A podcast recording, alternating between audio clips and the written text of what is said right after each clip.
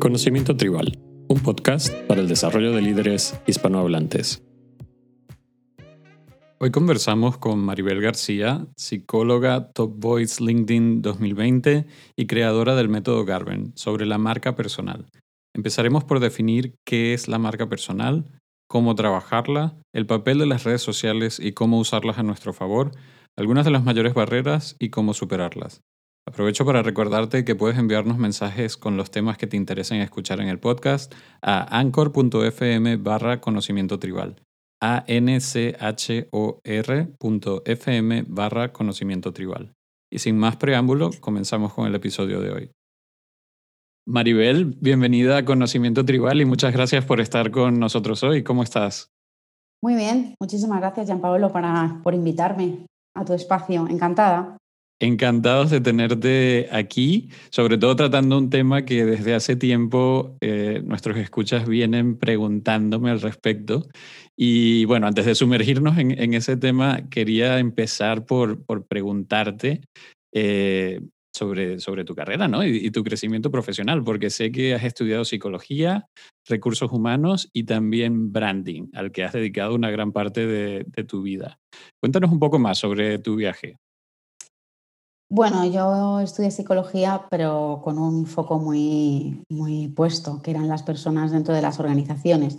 En el momento en que yo tenía que tomar decisiones no tenía ni idea y cuando fui un pelín más mayor, eh, que empecé a trabajar en empresas, me di cuenta que el área de recursos humanos era la que a mí me interesaba. Entonces ya con un poco más de conocimiento me puse a estudiar psicología con la idea de, pues eso, em, mejorar el área de, personas dentro de, las empresas, ¿no? Para mejorar las relaciones entre ellos, etc. Em, esto me llevó pues, a trabajar en diferentes empresas dentro de recursos humanos, prácticamente en selección, formación, pero la mayoría de mi carrera la he desarrollado dentro del área de selección de personal. Eh, bueno, pues al cabo de bastantes años ahí y siempre con la idea de que esto podía mejorar y que el área de recursos humanos estaba quedando un pelín estancada y que había que cambiar muchas cosas, me especialicé en Employer Branding, que es la marca empleadora, es decir, todo aquello que tiene que hacer la empresa, entendida como lo que yo entendía eh, como recursos humanos, para hacerlo bien, utilizando las mejores eh, prácticas y acciones pues para eh, hacer que las personas dentro de las organizaciones realmente estén conectadas con su trabajo, con lo que hacen y con el lugar donde están.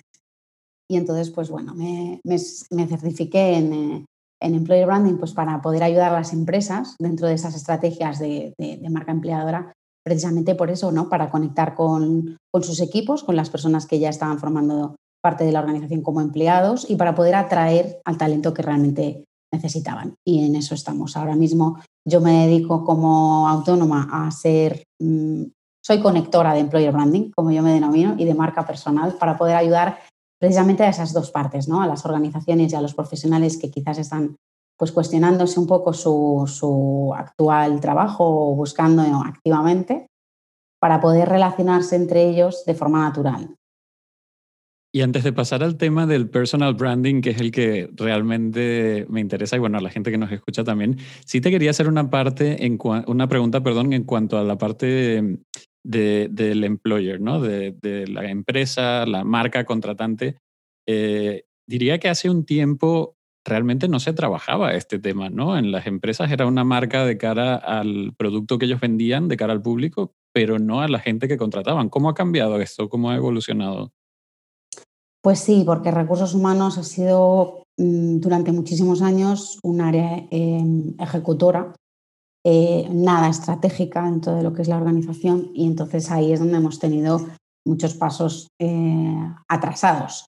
En los últimos 20 años te diría que es cuando este concepto ha empezado a, salir. Es cierto que te digo 20 años y me dices, ¿qué dices? 20 años esto. Sí, me suena muchísimo. Pero, pero en algunos países ya se empezaba a hablar de esto. En algunas culturas ha tardado muchísimo más. En España hay todavía empresas que les hablas del employer branding y te miran como si estuvieras hablando en chino, ¿no? Mm, es un concepto que va llegando poco a poco y que va ah, de la mano de muchísimos otros eh, que poco a poco ya, y gracias a, o por culpa de, mejor dicho, eh, cositas que nos están pasando, como el año pasado, esta famosa pandemia, ha traído eh, muchas cosas encima de la mesa que el employer branding, por ejemplo, llevaba años diciendo, se pueden hacer las cosas de otra manera, ¿no? El teletrabajo famoso, llevábamos años diciendo que habría que encontrar un híbrido y esto pues lo ha forzado, ¿no? Ha acelerado un proceso desde una perspectiva mucho más dramática de lo que nos gustaría. Pero sí, yo creo que en los últimos años eh, se está trabajando desde una perspectiva mucho más personal, porque entendemos que las personas no son robots profesionales, eso es un poco lo que, bueno, es la consecuencia, yo creo, de la evolución, ¿no? Porque si hablamos, vimos un poco la historia y todo lo que ha ido sucediendo, revolución industrial incluida, pues se van haciendo pasos para entender que realmente eh, no somos números, no somos personas que cobran una nómina, no somos... hay muchísimos más eh, factores que influyen que hacen que seamos una persona. Y entonces, en, el, en, esa olla que hay muchísimas cosas, eh, la persona tiene que ser contada, o sea, tiene que ser escuchada desde otra perspectiva. Y en eso estamos, ¿no? El employer branding pretende de alguna manera cambiar un poco lo que es esa relación con, con, los, con las personas, ¿no? con esos profesionales que están en nuestra familia, que es eso, la organización al final. Tendremos que hacer otro episodio para tratar específicamente este tema porque también es muy interesante. Em, en tu caso, Maribel, sé que ha sido reconocida como LinkedIn Top Voice del 2020. Enhorabuena, por cierto. Eh, y podría decir que estoy hablando entonces con una persona que, que bueno, ha sabido desarrollar muy bien su, su marca personal, ¿no? Empecemos por definirla. Para ti, ¿qué, es el personal branding, la, marca personal, y cómo se diferencia del employer branding que comentabas antes? Bueno, para, diferenciarlo, simplemente eh, explicar que es exactamente lo mismo eh, si lo vemos desde el punto de vista de la organización o de una persona. No hay más. Y ya por centrarme en lo que es la marca personal, personal branding, para mí es un concepto muy global, muy transversal y siempre digo que un currículum mira hacia el pasado y es capaz de contar lo que has hecho, pero em, la marca personal lo que hace es mirar hacia el futuro, ser capaz de contar de qué eres capaz, ser, capaz de explicar eh, no solo lo que has hecho, sino aquello que, te engloba como persona.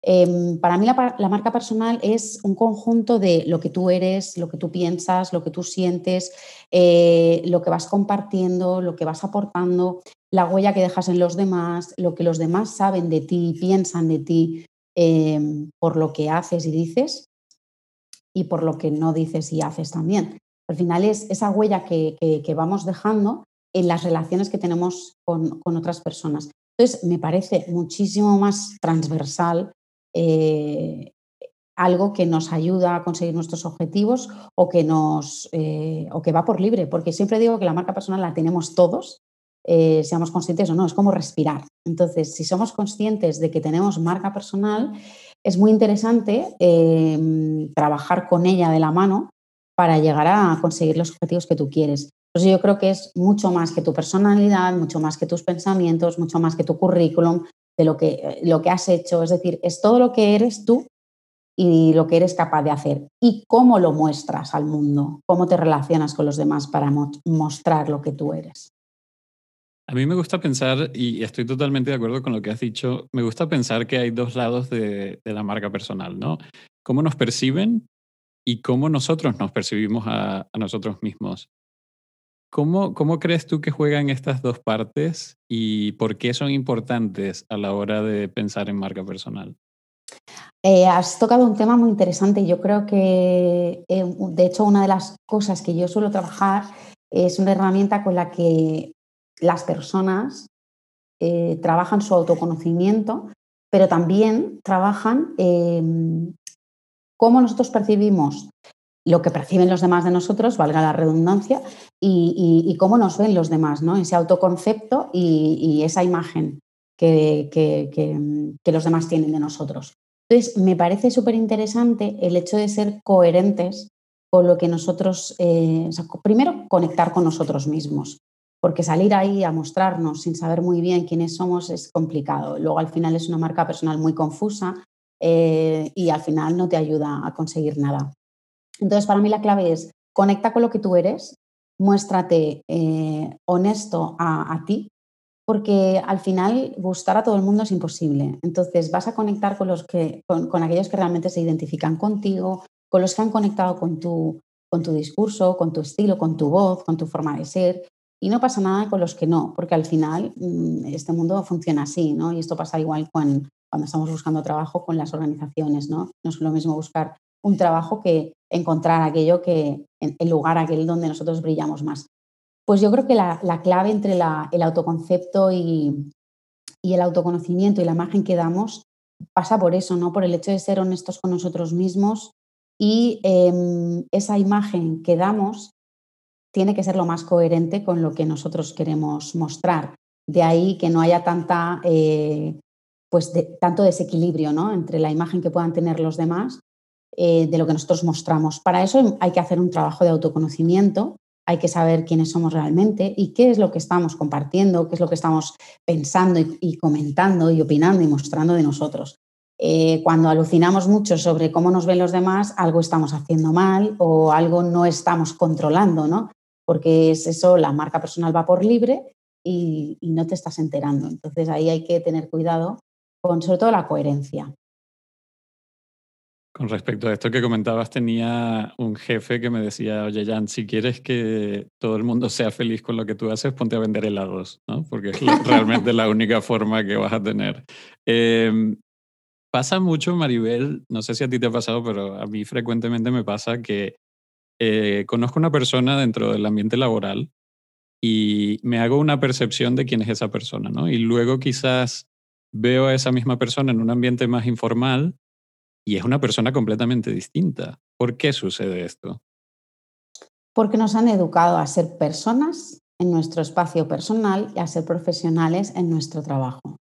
Entonces, ¿qué pasa? Que nos comportamos normalmente de una forma en nuestro trabajo porque tenemos que ser profesionales, tenemos que ser serios, tenemos que eh, tener pues unas formas y una, manera de ser, ¿no? En nuestro entorno personal eh, ese, ese nivel se reduce bastante y somos mucho más flexibles, nos relacionamos con más relaja, estamos más relajados, ¿no? Y hay una relación distinta. Yo apuesto por aquí haya un mix y, siempre digo, cuando nosotros somos, eh, cuando estamos con los amigos, somos de una manera en la que incluso nuestra creatividad, tenemos más ideas, todo mejora, ¿no? Y nos lo pasamos bien, el tiempo fluye, en fin.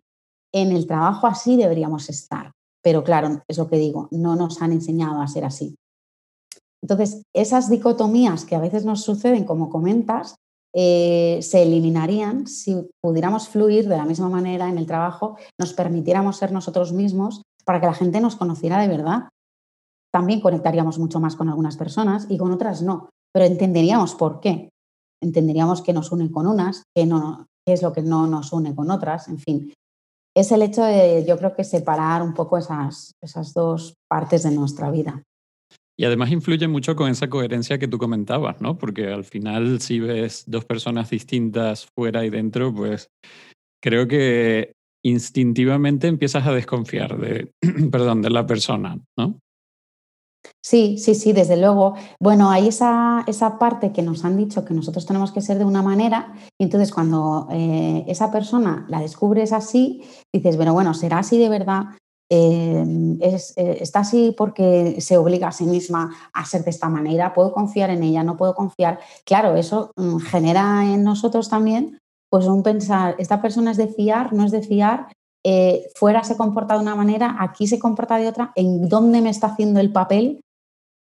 Entonces, claro, lo más honesto y más coherente, por eso digo, es tratar de entender que cuanto más somos nosotros, más eh, relaciones eh, y vínculos de verdad habrá. Pero claro, la gente tiene mucho miedo a mostrarse porque es ese muro que nos han dicho que hay que hacer, ¿no? En el trabajo tenemos que, porque lo tuyo es la intimidad para, para tu vida personal, eh, las cosas, dónde están los límites, ¿no? Para, para abrir puertas.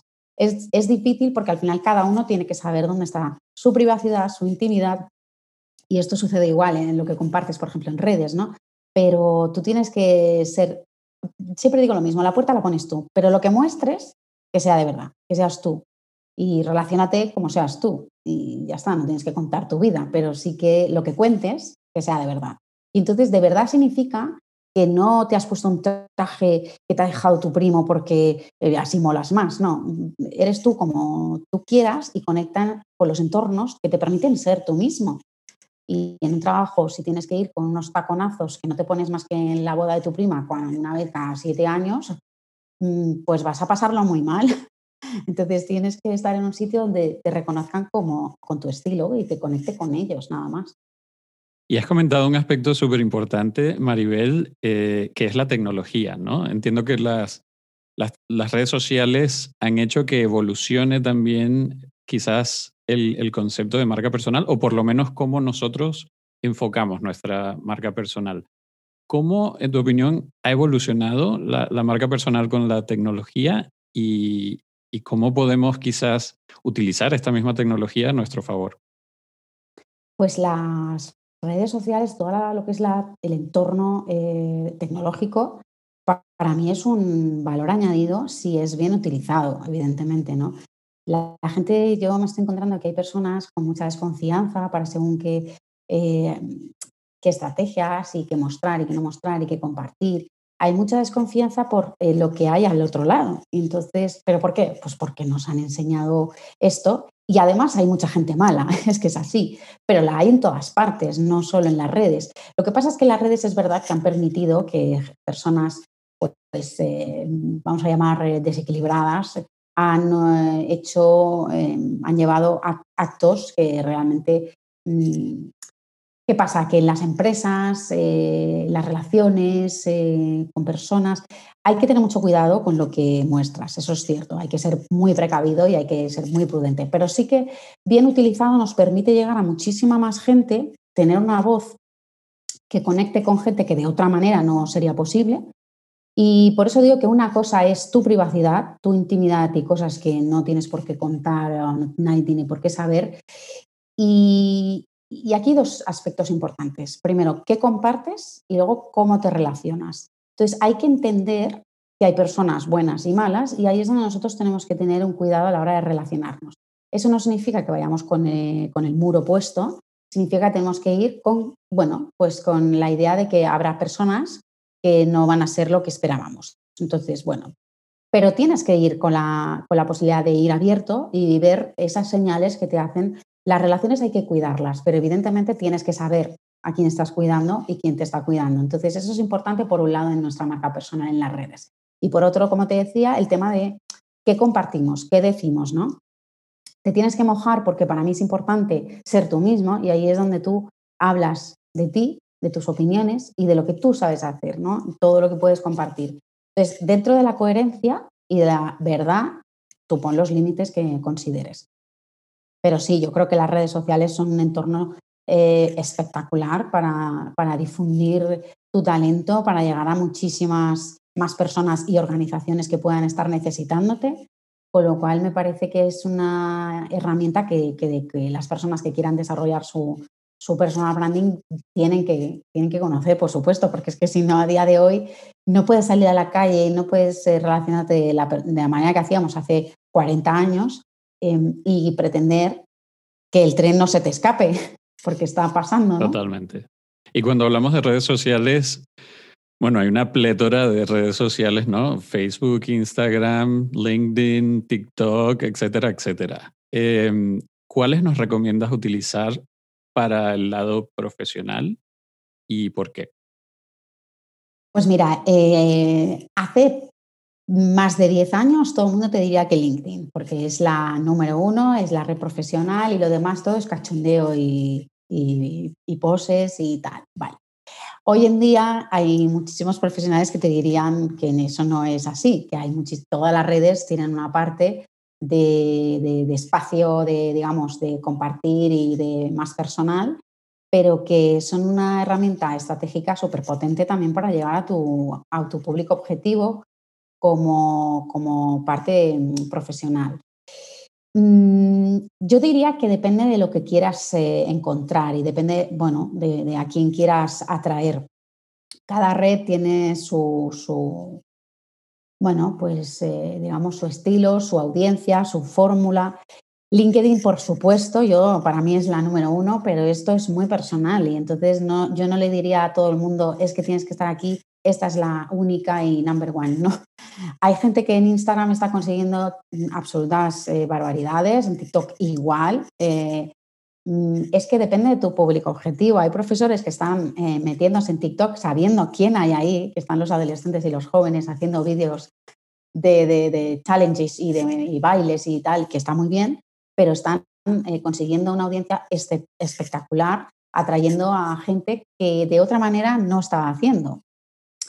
Lo dicho, eh, hay mogollón de, herramientas, de redes sociales donde eh, en función de a quién queremos atraer tenemos eh, pues, diferentes opciones. Pero yo sí, LinkedIn es la, es la que yo utilizo, es la que a mí más me gusta porque te permite tener una ventana impresionante, te permite relacionarte con personas que, de diferentes sectores, entornos y ubicaciones con la que puedes generar una red de contactos brutal y además te permite mostrar un contenido de diversos formatos, como tú te sientas cómodo. Con lo cual, bueno, animo a que cada uno experimente un poco eh, y que vaya viendo. Pero es verdad que, independientemente que estés en alguna otra más, LinkedIn te la recomiendo.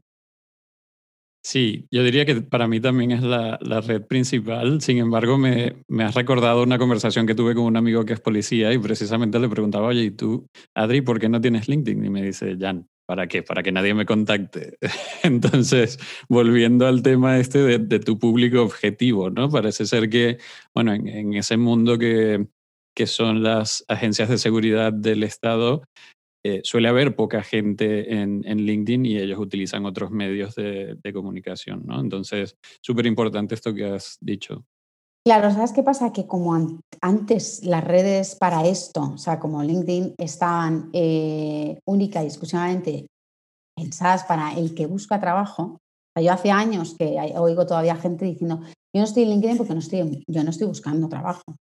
Y dices, pues está muy bien, eso era la única opción cuando esto nació, pero hoy no sirve para eso. Es una red social más donde te relacionas con otros profesionales, donde conoces a personas, eh, te enteras de proyectos, eh, sabes qué está haciendo mm, una empresa u otra. Es decir, hay mogollón de razones para estar ahí. Es cierto que el ejemplo que has puesto, y conozco también personas en el sector, que es complicado. ¿Por qué? Porque su profesión Em, también necesita de una cierta, a veces, privacidad, discreción y es comprensible. Entonces, entiendo que hay algunos sectores los que, bueno, pues eh, se relacionan de otra, de otra forma, ¿no? Y, insisto, independientemente de, que te, de a lo que te dediques y en el sector que estés, a no ser que sea como este ejemplo que acabas tú de comentar, me parece interesante estar ahí porque no estás solamente porque hay que buscar trabajo. De hecho, siempre digo lo mismo,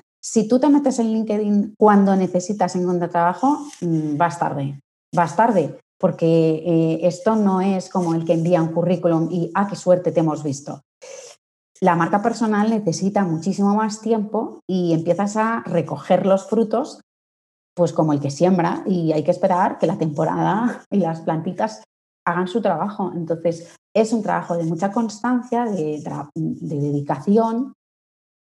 Y cuando tú estás ahí, en el radar, eh, y llega el momento, pues a lo mejor sin tú buscarlo empiezan a aparecer proyectos súper motivadores y súper retadores que dices, ostras, qué bueno, ¿no? De otra manera no hubieran aparecido.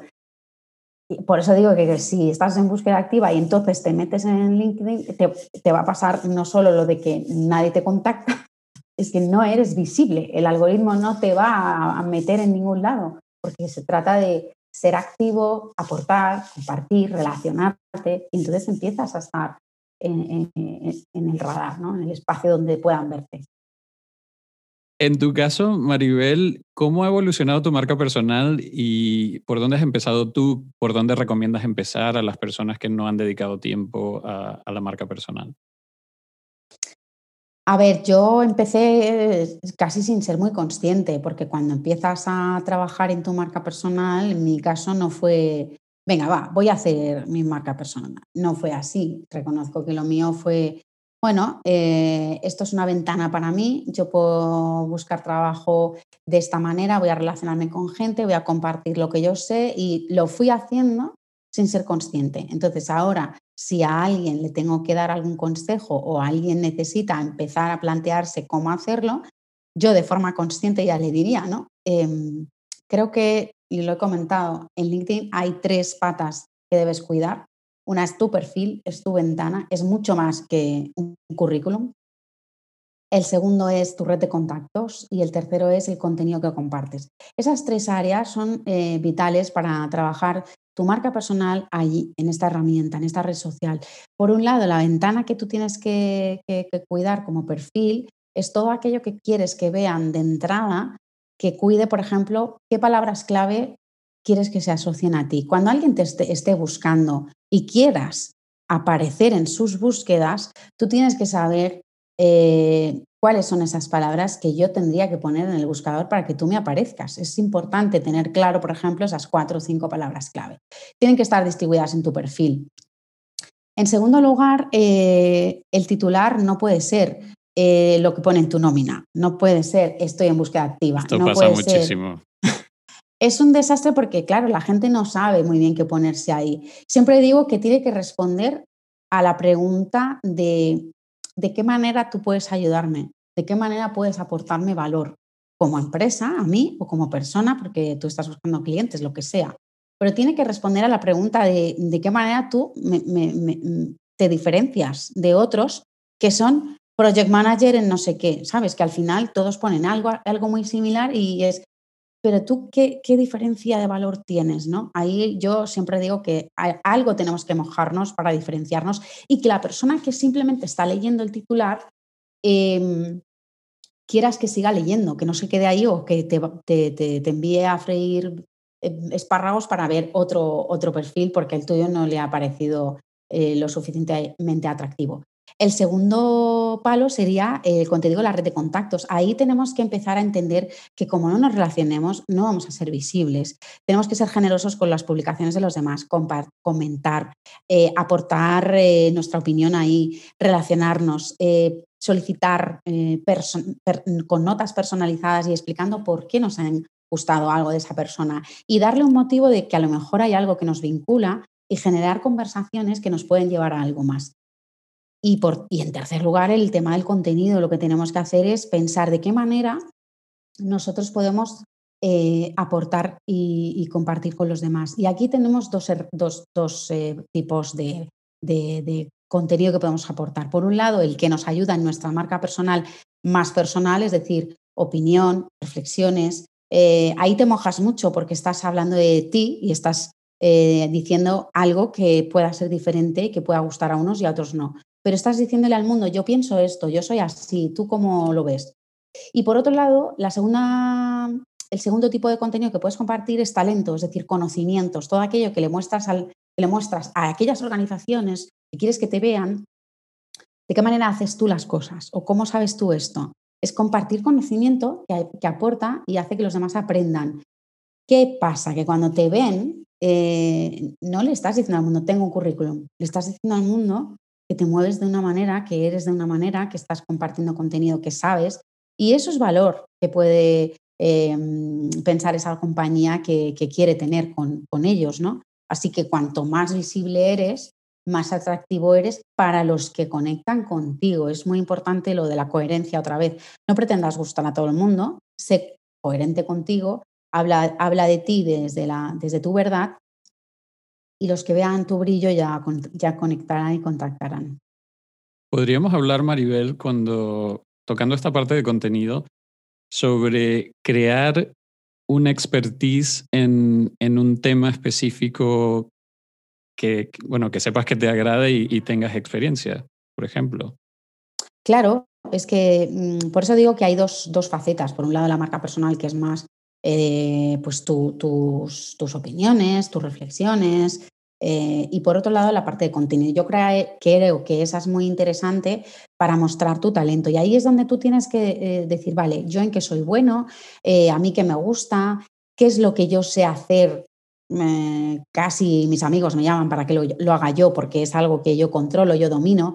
Entonces ahí es donde tú tienes que elaborar un poco la, la parte más estratégica de decir, vale, pues yo me voy a enfocar un poco para mostrar mi talento en este área, ¿no? Y estas son las empresas o este es el tipo, el sector en el que, al que yo quiero atraer, pues tengo que mostrar desde diferentes formatos, ¿no? Eh, el texto quizás es más eh, para, bueno, puede ser para mostrar eh, conocimientos o, reflexiones, pero podemos hacer desde infografías, a carruseles, a vídeos, en fin, hay mil, formatos en los que cada uno se siente más cómodo que en otro, para mostrar cosas que nosotros sabemos hacer o que haríamos de una manera determinada, o decir, esto se hace así, miren, dos y dos es cuatro, y lo explico, eh, o cómo, mm, que, no sé, consejos, recomendaciones, cosas que tú sabes, porque todo el mundo sabe hacer cosas, al final es entender en qué eres bueno tú. Y ahí es donde yo me encuentro muchos problemas, porque la gente, cuando hablas de lo que saben hacer te hablan de su experiencia profesional, pero tienen mogollón de talento de cosas que hacen en su vida personal, pero como eso no está asociado a su vida profesional, lo obvian.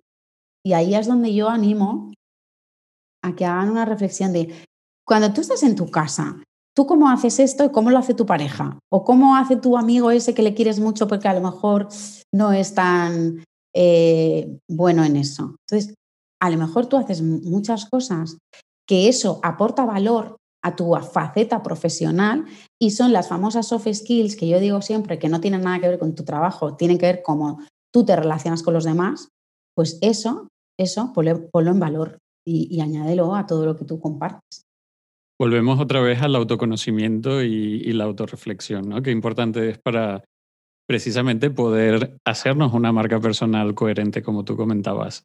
Sé que Has desarrollado, Maribel, un método propio, el método Garben, eh, para trabajar mejor la, marca. ¿Qué, es y cómo funciona? El método Garben nació inicialmente para, para las organizaciones porque eran mi idea inicial de quienes necesitan más ayuda. Porque claro, no es lo mismo hablar con una persona que con una empresa que es una cultura con muchas personas. Eh, nació con la idea de mejorar la marca empleadora, como te decía al inicio, en sus estrategias para conectar con las, personas.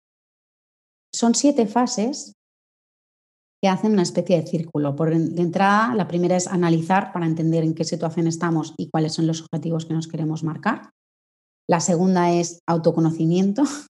Y de hecho el método nació eh, gracias a la fase 2 porque es el punto de partida que yo creo que es mm, esencial Em, ¿Por qué? Pues porque tenemos que entender como organización, cómo, qué cultura tenemos, cómo somos, esto de dónde ha salido, qué propósito tenemos, para qué. Mm, conocernos bien como organización para entender después mm, los siguientes pasos. ¿no?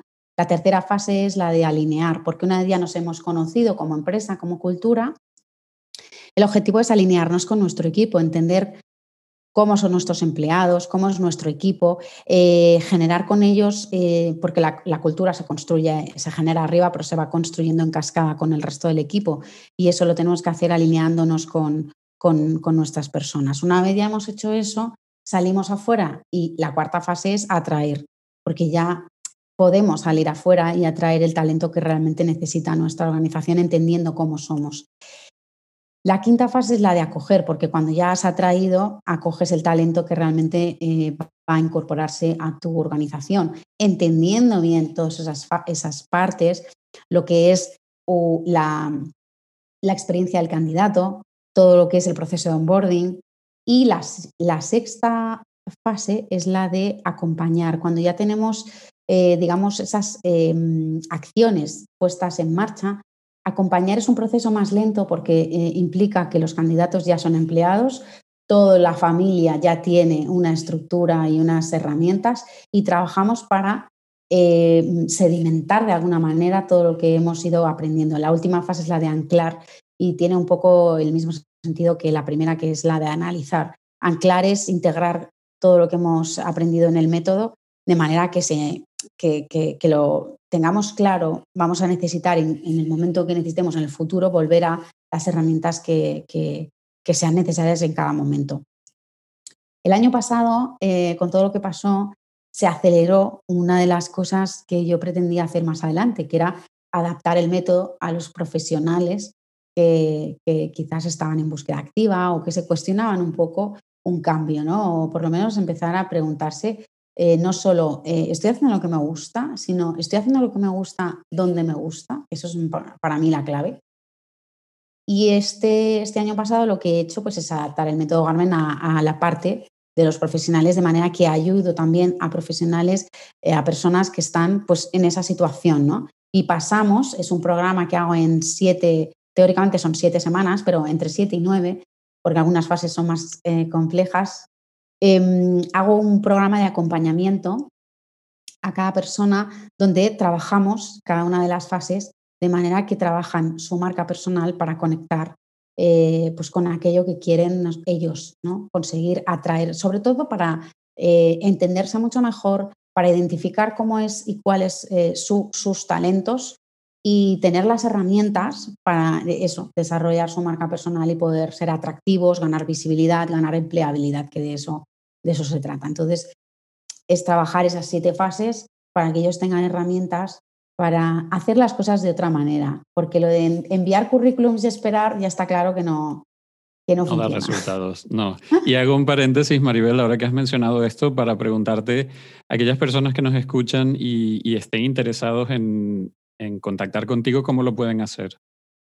Pues a través de mi perfil de, LinkedIn, donde además tengo visibles todos mis, lo que es el teléfono, el correo electrónico y la página web. Lo pueden hacer a través de maribelgarben.com, que es mi web, y ahí también verán un poquito eh, estas dos áreas de trabajo en las que yo estoy, pero evidentemente tienen la posibilidad incluso de descargarse, bueno, descargarse es poder hacer un test que les permite conocer, eh, recibir un informe personalizado sobre cómo conectan ellos con su marca personal y te da un índice en función de las cuatro áreas que, trabaja ese test. Pero ahí tienen posibilidad de contactar conmigo perfectamente y explicarme sus historias, que me, encanta conocer la historia de, todas las personas que contactan conmigo. Perfecto, Maribel. Pues Oye, hemos tocado muchos temas, eh, ya hemos dicho por qué es importante tener una marca personal, algunas técnicas, algunas redes sociales que pueden utilizar para hacerlo. Pero claro, eh, volviendo a la parte del autoconocimiento y, lo que me gusta y lo que no me gusta, habrá gente que ahora se esté preguntando, bueno, esto todo está muy bien, pero es que yo no tengo claro qué rama o trabajo específico o cosa hago bien. ¿Cómo enfocamos estos casos? ¿Qué pueden hacer? Bueno, yo trabajo desde diferentes herramientas de autoconocimiento. ¿Por qué? Pues precisamente por eso. Muchísimas preguntas. Eso para mí es una de las de las técnicas más sencillas, es decir, preguntarnos mucho eh, implica que, conozcamos bien cuál es eh, la parte en la que nosotros eh, mejor, o sea, aquello que mejor se nos da, lo que más nos gusta. entender que, que, muchas veces hacemos las cosas porque nos han enseñado y están automatizadas. Entonces, parar y entender que lo que tenemos que trabajar es mentalidad, para eh, hacer las cosas de otra manera, eso cuesta mucho.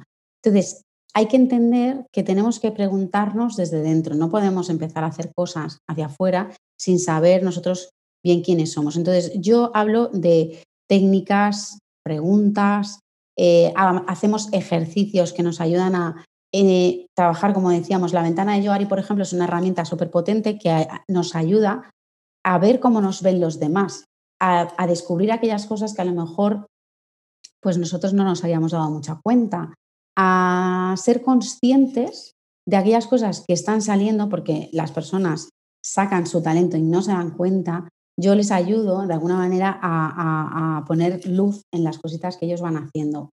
Pero básicamente es ser conscientes de eso que sí tenemos y a veces no nos damos cuenta. Ejercicios de preguntas lo que te he dicho, por ejemplo, la ventana. Muchas eh, herramientas que yo toco, por ejemplo, como es eh, el eneagrama, como es eh, herramientas que no solo permiten entender cómo es tu personalidad, en qué piedra emocional nos caemos, porque eso nos ayuda a conocer mejor en qué entornos eh, pues vamos a ser más productivos porque aquello nos conecta más. Es decir, hay que entender que no hay empresas perfectas ni personas perfectas. Somos como somos y tenemos simplemente que conocernos un poquito más para saber aquello que a lo mejor nosotros pensamos que es un hobby, que podría ser algo que desarrollemos mucho más, ¿no? Hay personas que creen que escriben muy bien, pero claro, como lo hago en mi tiempo libre, esto no cuenta. Jolines, que sí cuenta. Eh, pero claro, estás haciendo algo durante ocho horas, cinco días a la semana mínimo, que te está haciendo un desgraciado. En cambio, disfrutas mogollón los fines de semana escribiendo y esto porque, ay, no, claro, es que esto, esto es mi hobby. Hay que romper ¿no? con esas cosas y entender que más allá de lo que tú te has eh, metido en la cabeza, lo que te han metido en la cabeza, la forma en la que te han, eh, nos, han educado, nuestra cultura, en fin, hay que parar y empezar a cuestionarse las cosas. Ese para mí es el punto de partida. Hacer preguntas muy enfocadas a el famoso Ikigai, ¿no? que es otra de las herramientas que, que trabajo, para entender esas cuatro áreas que son muy importantes en nuestra vida.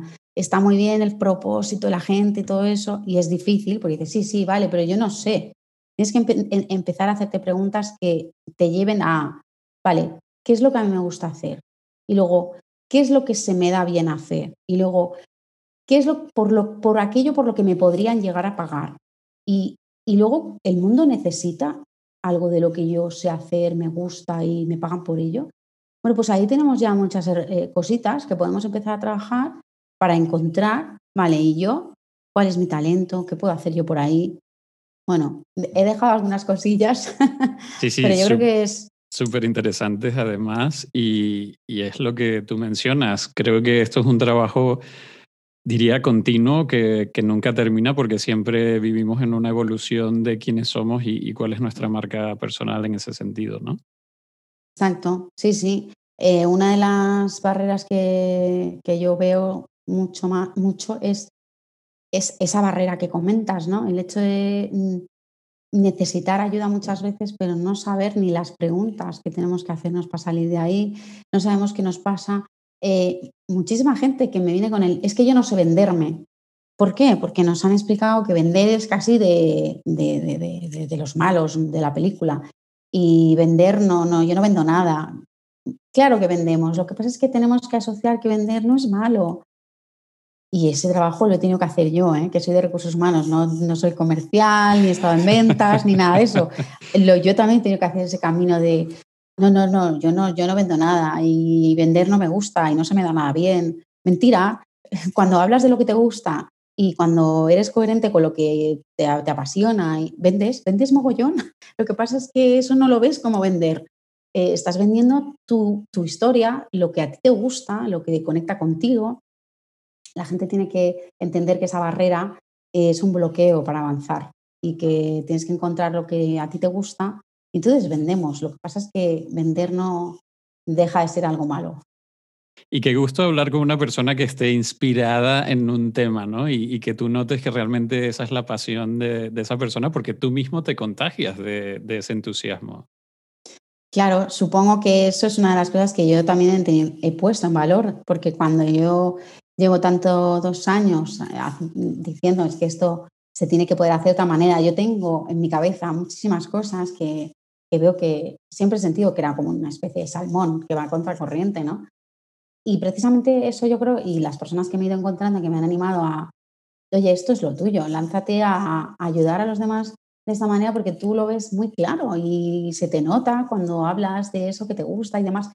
Y claro, al final es, pues, eh, pues quizás es cierto, ¿no? Y tengo que hacer que las, que las personas encuentren o, o se nutran de esto que a mí me ha valido para poder darles un poquito de luz y que cada uno encuentre su bombilla y su brillo, ¿no? Totalmente. Maribel, has trabajado con muchas empresas y también muchas personas. ¿Cuáles son algunos de los mayores errores que tú has visto a lo largo de, tu trabajo y algunos tips para poder corregirlos? Pues mira, de las organizaciones te diría que uno de las de, las mayores, eh, de los mayores errores que yo he encontrado es querer hacer eh, parches y llamarlo employer branding. Eso no es employer branding. No podemos ir a hacer una formación para arreglar algo concreto y adiós, muy buenas, gracias por, tu trabajo y vamos a seguir en nuestro día a día. Eso es uno de los mayores errores. ¿Por qué? Pues porque pasa en un lado y el otro. Para mí la clave está en la mentalidad. Entonces, eso es uno de, las mayores, eh, de los mayores retos y dificultades que, que, me encuentro. ¿Por qué? Pues porque estamos cambiando la forma de relacionarnos ¿no? en la empresa, estamos cambiando la forma de entender la, propia organización. Entonces, para mí, el error es no darse cuenta de que la cultura es como la personalidad de una persona, en la empresa en este caso, y que no podemos eh, hacer parches, no podemos hacer cosas que, sean temporales, porque tenemos que ir mucho más al foco principal, ¿no? El employer branding empieza arriba, empieza en la mente y empieza en, lo que somos y, en cómo lo vamos a, a, trabajar. Y en el tema de las personas, te he dicho un par ya, ¿eh? por ejemplo, el no sé venderme, pero para mí uno de los principales errores que la gente comete es esa separación. Mi vida personal es mi vida personal, mi vida profesional es mi vida profesional. Ayúdame en mi vida profesional. No soy la persona, entonces no soy la persona que va a ayudarte y precisamente porque soy coherente con mi discurso.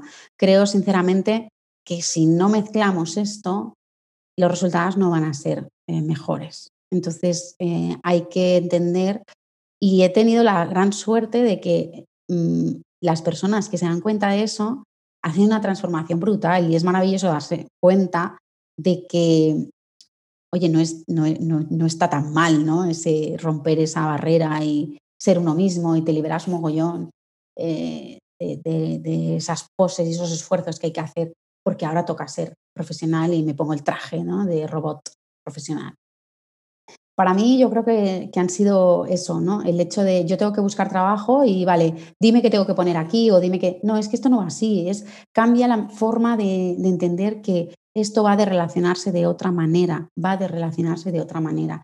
Cuando tú estás con tu pareja y, yo siempre digo lo mismo, si yo estoy soltera y todos los solteros eh, no, me, no, no, no, no, me van bien todos, ¿no? Pues esto es lo mismo, no me van bien todas las organizaciones. Entonces, ¿cómo voy a atraer a la que me gusta?